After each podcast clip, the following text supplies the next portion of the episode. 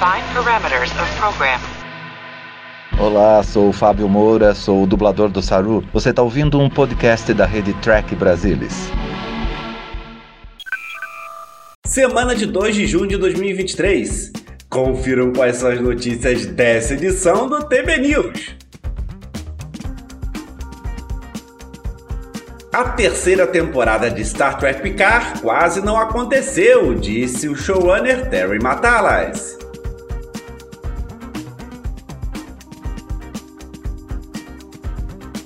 Sites publicam lista dos títulos dos episódios do segundo ano de Strange New Worlds.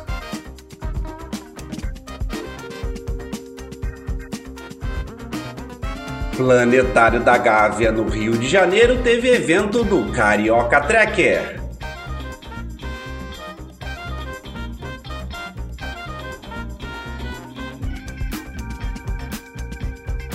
E Star Trek Prodigy leva prêmio do Telltale TV 2023. Tudo do universo de Star Trek você vê por aqui então vem comigo, porque o TB News 155 está no ar.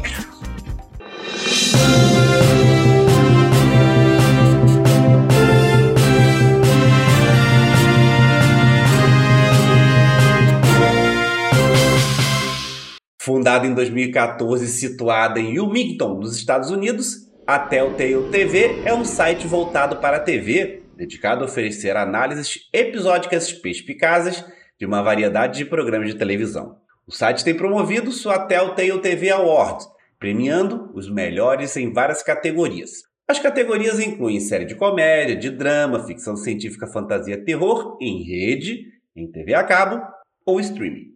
O site acrescentou categorias adicionais, como série animada favorita, e a votação deu como vencedora a série animada Star Trek Prodigy. O coprodutor e roteirista da série Aaron J. Waltke parabenizou a equipe pelo prêmio. Prodigy teve a concorrência de outros indicados, incluindo os Simpsons, Bob's Burger, Harley Quinn, The Old House e Bluey. Os vencedores foram indicados e escolhidos pelo público após três rodadas consecutivas de votação. Star Trek Prodigy já foi premiado anteriormente com o Emmy no primeiro Children Family Emmy Awards em 2022. Embora uma data de lançamento exata da segunda temporada ainda não tenha sido definida, o Paramount confirmou que chegará ainda em 2023. Aconteceu em 27 de maio no Rio de Janeiro o encontro Carioca Trekker, com destaque para a participação especial de Mariângela Cantu, a dubladora da querida Rura de Michelle Nichols. E ela falou sobre sua carreira e como foi dublar um ícone de Star Trek. Pequenas, e uma delas, toda vez que eu essa história.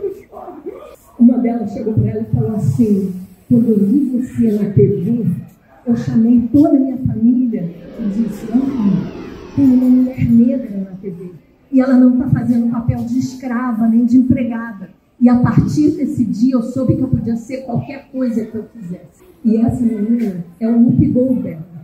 O Carioca Trekker aconteceu no último dia 27 de maio no Planetário da Gávea, nas dependências do T. Rui Beer House. E claro, teve casa cheia de Trekkers.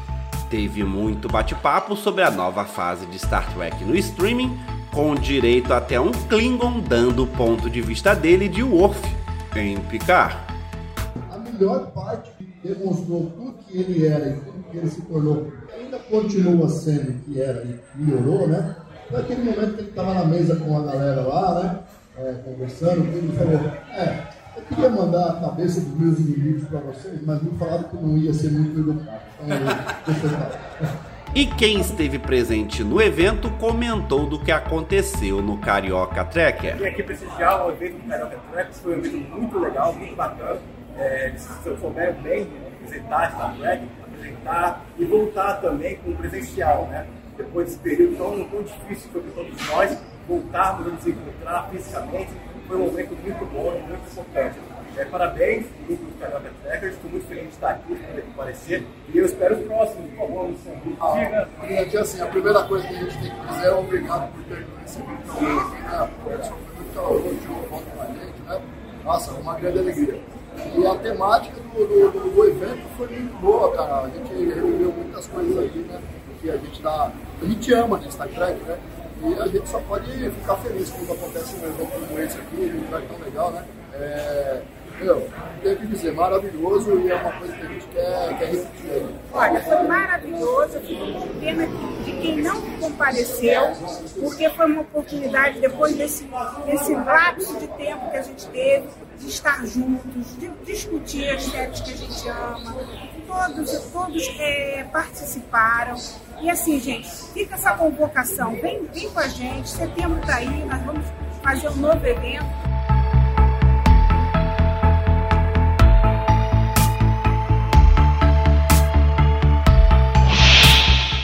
Ainda não é oficial, mas aparentemente vazaram os títulos dos 10 episódios da segunda temporada de Star Trek Strange New Worlds, que dão várias pistas do que podemos esperar para a temporada.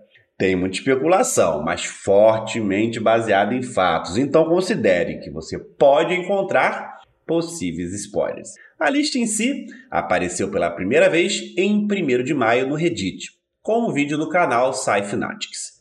Os mesmos 10 episódios também constam de uma lista do site signox1.net, acompanhados por créditos de roteiro e às vezes de direção. E por fim, os títulos se alinham com as imagens que já tivemos de alguns dos episódios, o que nos dá toda a convicção de que se trata de informação legítima.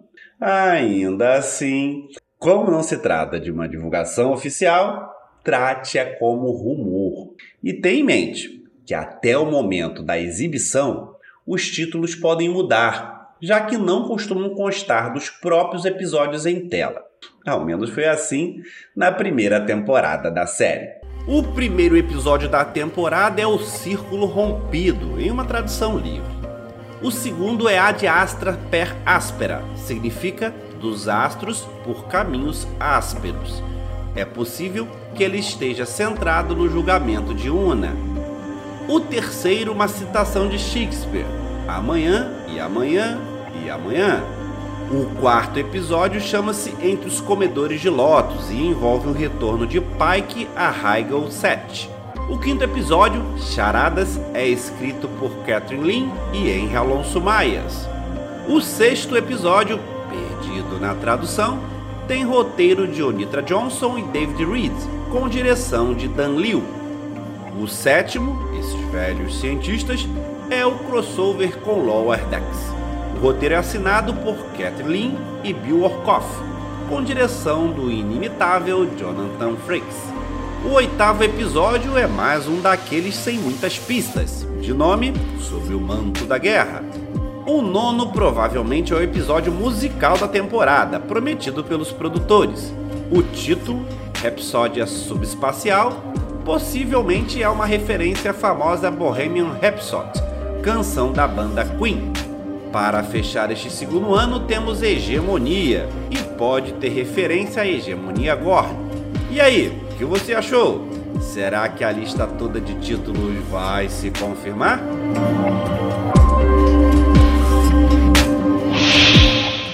Para se sentir como o track que os espectadores adoravam nos anos 90, o showrunner Terry Matalas e o design de produção Dave Bless trouxeram de volta uma dúzia de artesãos para a temporada final de Star Trek Picard.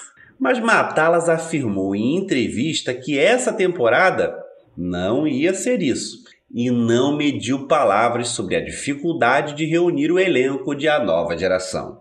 Na verdade, quando ele embarcou como showrunner antes da segunda temporada, não haviam planos para uma reunião da amada tripulação da Enterprise D, nem uma aparição da nave.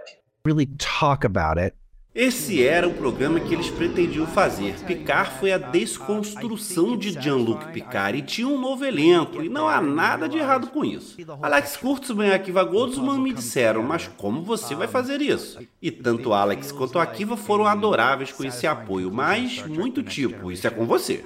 Eles foram fantásticos sobre isso, mas eu não dormi muito. Os fãs receberam a terceira temporada de Picard com o que só pode ser descrito como uma resposta eufórica.